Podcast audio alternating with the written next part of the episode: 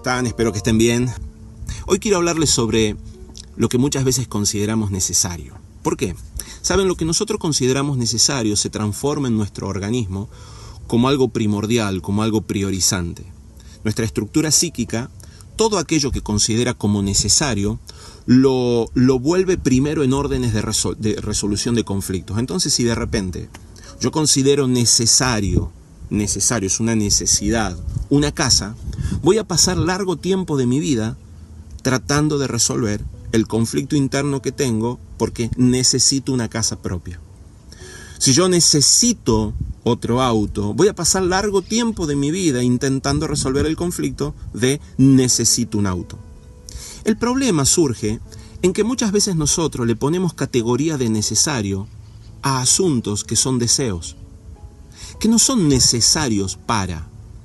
La necesidad es todo aquello que al obtener el objeto se sacian o se cumplen objetivos. Para jugar al fútbol necesito una pelota. Para hacer un asado necesito carne o vegetales en, su defecto.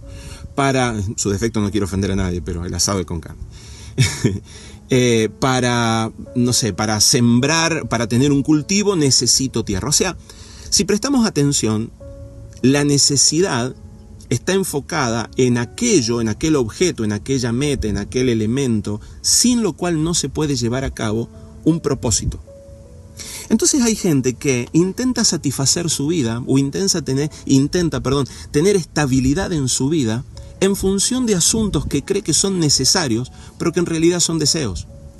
Como esa persona que piensa que de alguna manera la estabilidad o la seguridad de su vida se la puede proporcionar lo económico, o que la seguridad de su vida se la puede proporcionar una obra social o una casa bonita en un barrio seguro, o lo que considera seguro, aunque todo eso pudiera parecer de alguna manera facultades que mejoran la calidad de vida, y no lo voy a discutir, muchas veces ese, esa carga de importancia, esa, eh, esa, esa, dramatización que le ponemos, ese drama que le ponemos para que se cumpla nuestro deseo, poniéndolo como necesidad, termina distorsionando nuestro camino y termina distorsionando nuestra energía psíquica. Nos vuelve ansiosos por cuestiones que no tienen el peso de importancia que deberían tener otras cuestiones. Ejemplo, conozco hombres que vienen al consultorio diciéndome quiero salvar mi matrimonio y cuando me pongo a hablar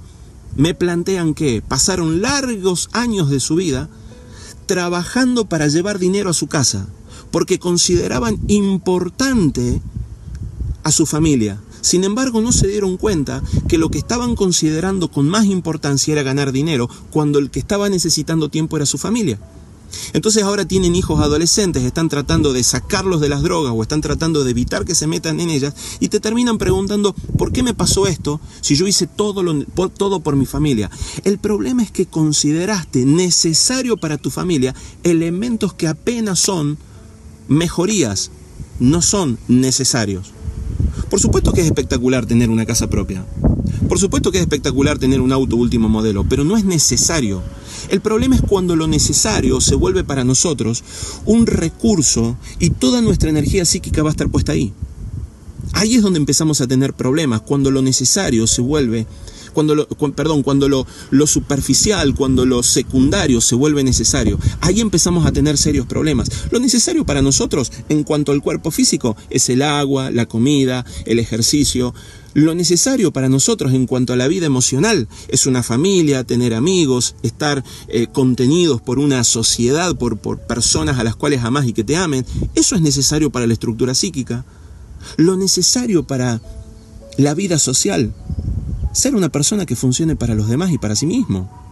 No podemos asumir que nuestra eh, funcionalidad tiene que ver con tener mucho dinero. Conozco muchísima gente con muchísimo dinero que es disfuncional para la sociedad, no aporta absolutamente nada. Es más, hasta roban impuestos. Entonces, ¿cuál es nuestra definición de necesario? El problema es que lo necesario está agotando tu vida. Si tenés mal puestas tus prioridades, si tenés mal colocados lo que consideras como necesario, es muy probable que pases mucha ansiedad por situaciones que no tienen ni valen la pena. mantenernos alertas y mantenernos enfocados. No es lo mismo de repente que una madre que tiene a su hijo, y esto lo viví con una amiga, una madre que tiene a su hijo en un hospital y que pasa largas horas de su vida pendiente de si su hijo vive o no vive. No es lo mismo. No va a ser lo mismo de repente una persona que está eh, en vela si entra un ladrón a la casa o no entra a la casa y está con, con, no sé, con algún palo esperando si entra. Esa ansiedad, esa necesidad es muy diferente al que está esperando sacar la lotería para poder cambiarse el auto, para poder irse de vacaciones, porque considera que necesita una tranquilidad mental. Esa tranquilidad mental no te la va a dar el lugar donde estás. Esa tranquilidad mental la vas a encontrar en la medida que vayas sacando de tu vida todas las tonterías, y, no quiero ofender con esto, todo lo secundario que muchas veces consideramos como necesidad. Entonces aprender a definir como importante lo que realmente es importante es algo de fundamental, eh, es algo fundamental, es algo fundamental para nuestras vidas. Pero Confundir necesidad con deseo es algo delicado.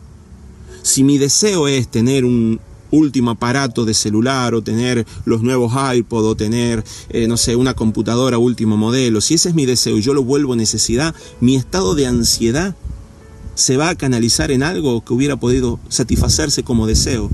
Y si no lo consigo, continuaré mi vida.